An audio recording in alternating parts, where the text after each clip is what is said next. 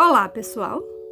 Hoje, em nosso primeiro episódio do mês de julho, vamos começar a adentrar nas páginas do livro Folhas, de Adalcinda Camarão, publicado em 1979. Nas páginas de abertura do livro, há algumas considerações sobre o fazer poético de Adalcinda.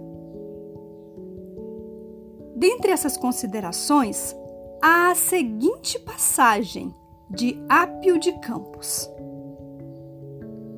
No mundo como o nosso, cada vez mais marcado pela tecnologia e cada vez mais menos empolgado pelos valores eternos, é necessário clamar, exigir, lutar, para que não se extinga a voz da poesia.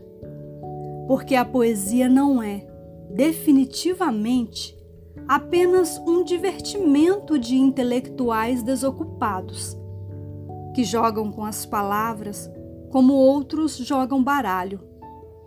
Mas ela é, sobretudo, uma forma insubstituível de conhecimento. Aquele conhecimento não de ideias, mas conhecimento prático das coisas, na concepção de Sartre aquele conhecimento que vem de um sentimento de plenitude, da necessidade do ser no seu aparecer, conforme o define Spinoza.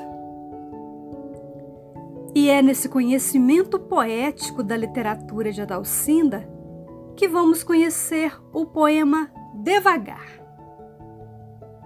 Não sopres a teia do dia nem te canses à toa nesta fria manhã cheirando a primavera.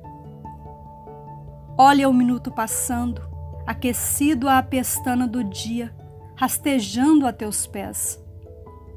Mansa é a sombra do céu, sonso é o sol que em silêncio acorda novas flores. Hoje é teu este afã de saber e de ser e de dar. Saboreia o teu pão e reparte comigo. Tira a vela do vento. Ela tem por si só que apagar.